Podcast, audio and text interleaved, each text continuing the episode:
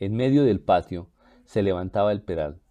Hacía mucho tiempo que lo habían plantado y mucho más tiempo que habían olvidado podarlo, así que crecía firme y recio, sin conocer más que sus propias reglas. Creo que por eso mismo mi abuela Mercedes lo quería tanto, con una admiración que rayaba en el respeto. Ella todos los días pasaba buen tiempo tratando de organizar su huerta, su jardín y su pastizal.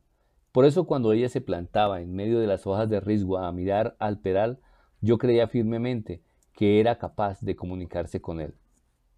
Los dos habían pasado muchos veranos sin hojas, solamente contemplando sus ramas partidas por las lluvias y el viento, y los dos habían visto crecer hojas nuevas y sentirse revigorizados.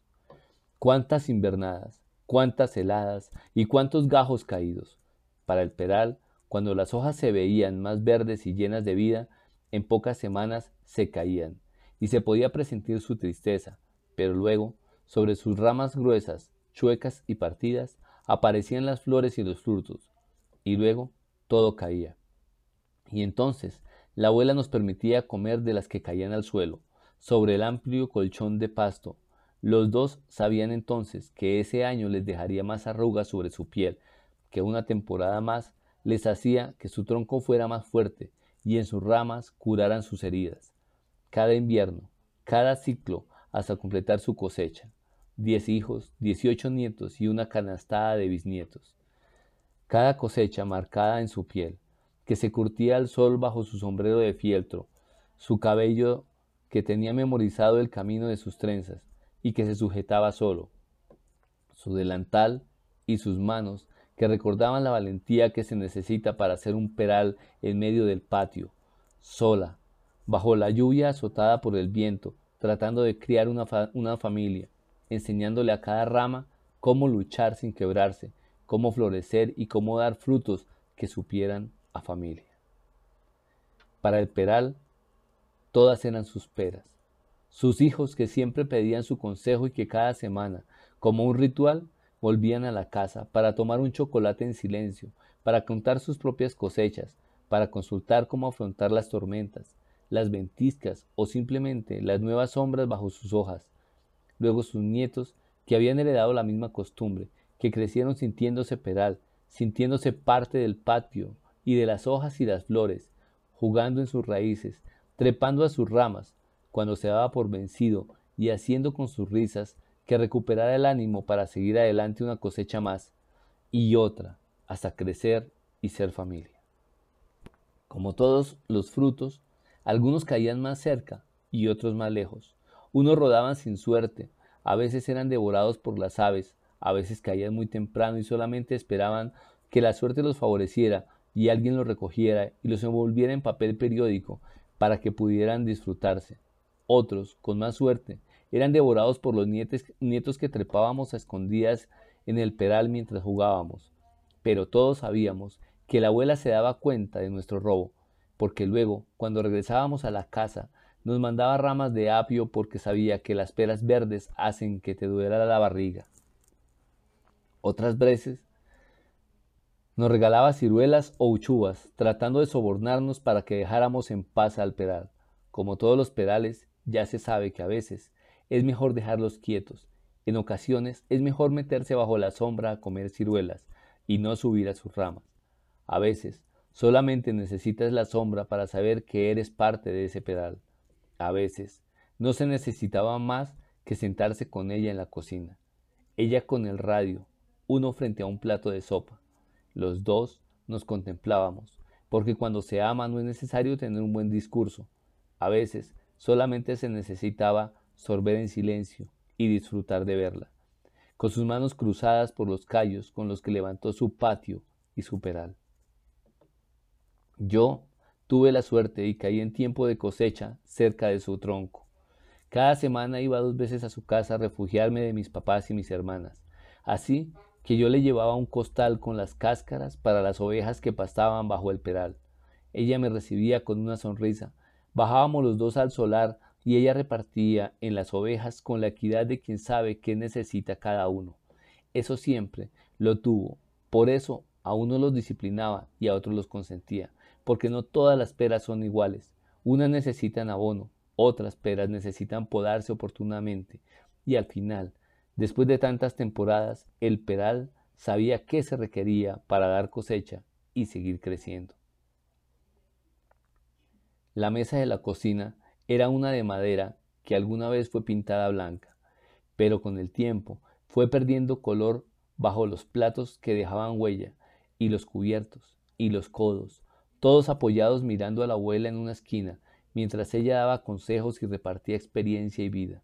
Nadie la cuestionaba, porque sabía que no se trataba de convencerla que el mundo había cambiado, porque ella lo había visto cambiar. Y había luchado para mantener los valores de la familia, la honestidad y el trabajo, a pesar de los cambios, a pesar de la tentación de rendirse, a pesar de las ganas de decir no más y de mandar todo al abismo, a pesar de las ganas de apoyar la otra rodilla cuando sentíamos un golpe o de dejar escapar una lágrima. Pero el peral no admitía ninguna rama que se dejara vencer. Claro que se rompieron, fueron muchas lluvias, claro que se doblaron y sus hojas se marchitaron y sus gajos se quebraron, pero al final éramos un solo peral. Las demás ramas la arropaban y la cuidaban el resto del invierno, y luego todos sentíamos que al sanar las ramas nos hacía parte de su triunfo y una cosecha más o ninguna. El peral seguía, y todos cada semana lo veíamos, nos, nos resguardábamos en su sombra, jugábamos bajo sus ramas, comíamos pepas verdes y nos escondíamos porque el árbol y la abuela eran nuestro refugio, y volvíamos a la casa sintiéndonos más fuertes. Cada tarde que iba a visitarla, cuando regresaba del solar, ella preparaba chocolate y me mandaba a traer el pan hasta la panadería que quedaba a cuadras abajo de su casa. Y era un ritual caminar cuesta arriba con la bolsa de pan tibio, las piernas que se querían quebrar y las manos quemar, cada tarde, pero luego nos sentábamos y comíamos disfrutando del sabor del chocolate tibio y el queso derretido y el pan aún caliente.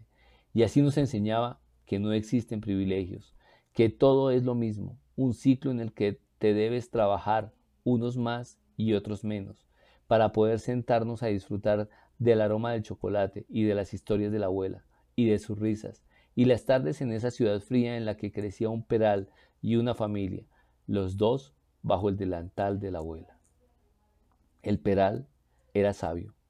Sabía que cada rama también es diferente y que aunque es el mismo viento y la misma tormenta, cada gajo lo recibe diferente.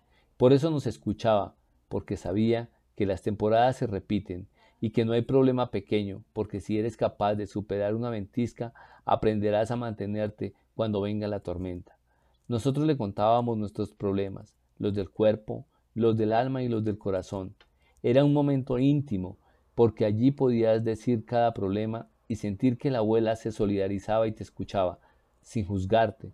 Al final te preguntaba qué ibas a hacer, y si la solución tenía posibilidades de éxito, te veía luchar desde lejos, pero si te dirigías al fracaso te advertía, y entonces sentías que la misma savia te corría por las venas. Este es un relato sobre un peral, uno que creció con el tiempo, dio cosechas en el patio de la abuela, y luego cuando fue su tiempo, cuando vio que cada rama estaba fuerte y era capaz de seguir creciendo, cuando las ramas eran tan grandes como su propio tronco, entonces nos dijo que era el momento. Nos citó a cada uno por aparte, a cada rama, a cada gajo, a cada pera.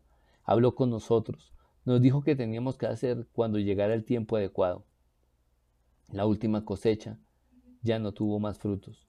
Solamente cayeron sus hojas en el patio, cayeron sobre el pasto seco que los esperaba. Todos sabíamos lo que venía. El peral quedó en nuestro recuerdo, en nuestro corazón, y sigue dando cosechas en nuestra alma, que nos recuerda que somos un solo peral, así el tronco no exista, ni el patio ni el solar. Pero sentimos a la abuela vernos desde su esquina de la mesa, sonriendo bajo su sombrero, atando sus trenzas y guardándonos ciruelas para que esperáramos la siguiente cosecha del peral.